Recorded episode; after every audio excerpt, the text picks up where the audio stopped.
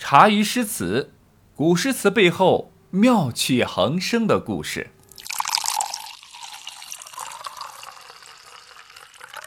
他在唐诗当中的地位啊，很是特殊。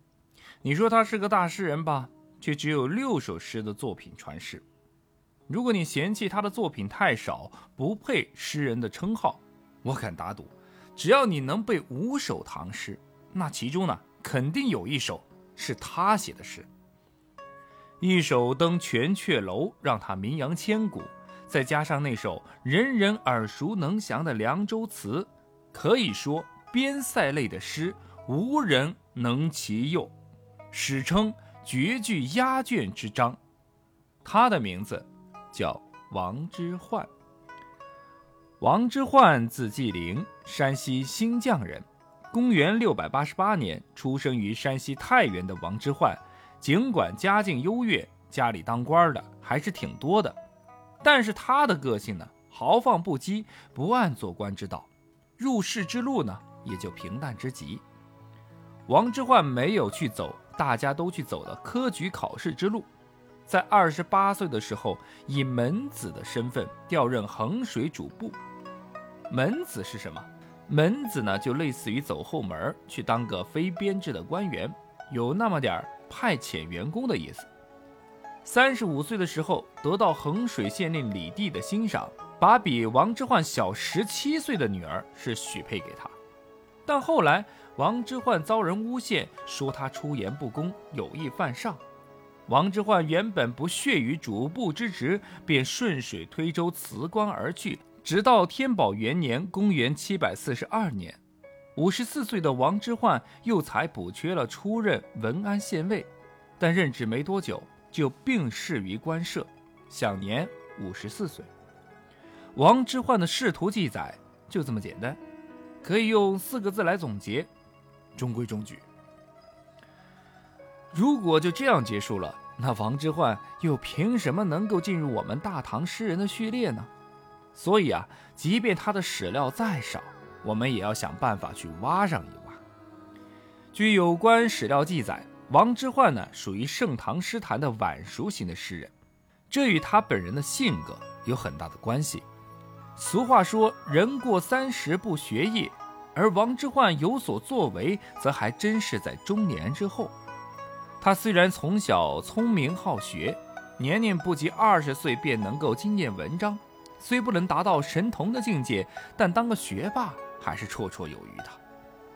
不过，我们的王之涣同学偏偏就不走寻常路，他更加热衷于行侠仗义那一口，是一个标准的问题青年，讲究义气，豪放不羁，常和豪侠子弟交往，饮酒论剑，纵酒谈乐，不务正业。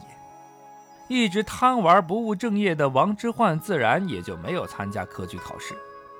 也有人说是王之涣考过。但屡次落榜呢，于是就不考了。不管真相如何啊，反正没有参加科举考试，那自然就不能够获得大唐的正式编制的官职。所以呢，当时的王之涣只能是靠家里的关系走后门，去冀州衡水当了一个主簿谋生，也就是非编制的小秘书工作。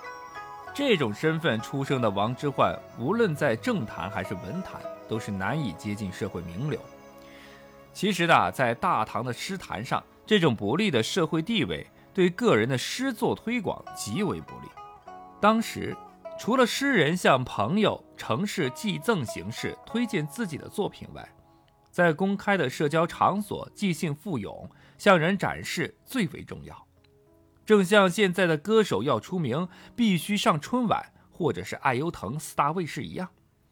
而位低职卑、痴迷云游的王之涣根本没有机会与一流的诗人、豪门权贵、王公贵族接触，当然也就没有机会把自己的得意之作献给当时的名流，以便流传颂扬、名声大振了。得不到社会名流的承认，个人作品想要录入官办的诗集，那是比登天还难。要知道，流传下来的诗集大多都是官修的。这也许就是王之涣遗篇少的原因之一吧。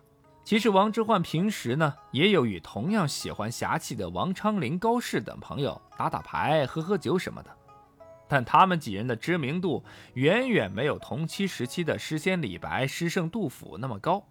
李杜二位的诗坛顶流，在日常生活、历史记载中，都还与王昌龄、高适有所交集，唯独不见与王之涣有过接触的记载。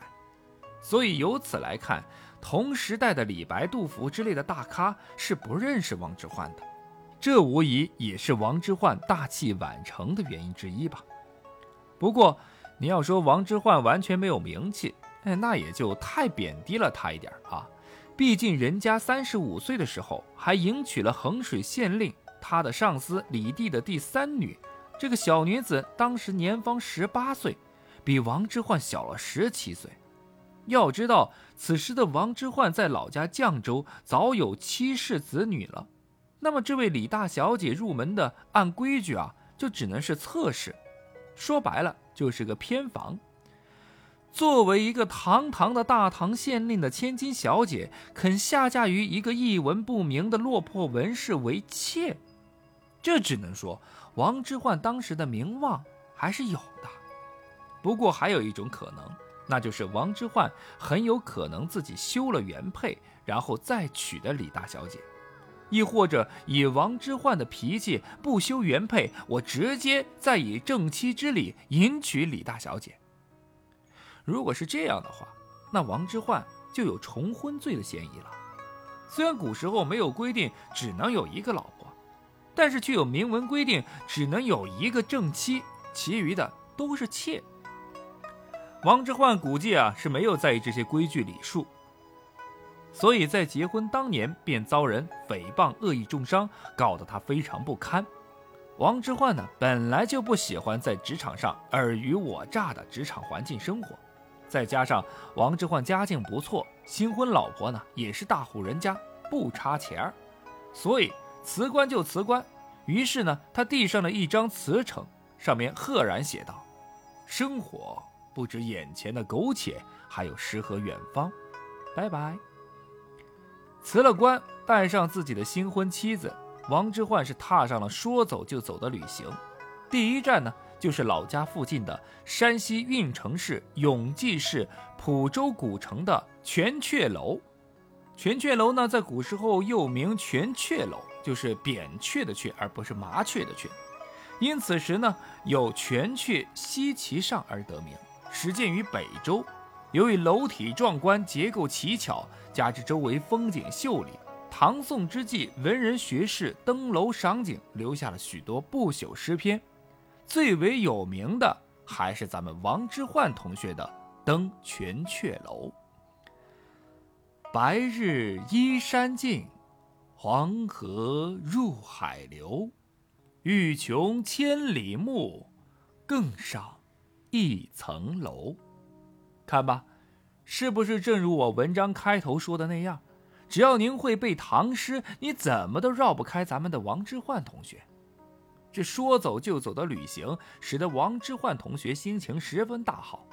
他站上全阙楼，遥望一轮落日，然后向着楼前一望无际、连绵起伏的群山西沉，在视野的尽头冉冉而没。目送流经楼前下方的黄河奔腾咆哮，滚滚南来，又在远处折向东向，流归大海。王之涣一点儿也不矫情，也不隐晦，直接运用极其朴素、极其浅显的语言，既高度形象，又高度概括了把进入广大视野的万里山河收入短短的十个字里边，画面宽广辽阔。后面欲穷千里目，更上一层楼，写出了王之涣一种无止境探求的愿望，反映出王之涣同学志趣高远，才情不同凡响，岂能困顿苟且于小城一隅，日日与奸佞之人为伍而受其掣肘构陷？如今辞官而去，就是为了获得精神上自由的欲穷千里目。而离开这个人言可畏的小城，就是在人生旅程与境界上更上一层楼，超凡脱俗，一世而独立，追求精神的高洁。当然，如果这样来解读这首诗，好像显得王之涣的格局也太小了点啊。其实呢，诗中所拓展开来的磅礴大气和雄厚的高远，一旦局限于个人境遇之中，瞬间感觉呢就窄了许多。只有把这画面感极强的诗意放置于天际之中，方不愧此诗给我们心中带来的震撼和人生之哲理。这首诗的魅力呢，不在于表面的技巧，其实呢也没啥技巧，因为王之涣用的几乎都是大白话。真正让这首诗晋升为千古绝唱佳作的，是在于这首诗中那种扩大的人生境界。诗人由外界广阔雄浑的景致，进入包容万物的心胸，再提升到开阔进取的人生体悟。这种面对天地万物时扩大的人生境界，这才是这首诗千百年在震撼人心的内在力量。周富刚说：“这首诗具有超越时空的力量，这种力量是美和哲理的统一。”是客观与主观的和谐，是伟大的艺术再现和创造。也正因为如此，王之涣一展心中大气磅礴的话语，成为了千古传颂的名句，也使得整首诗成为了一首千古绝唱。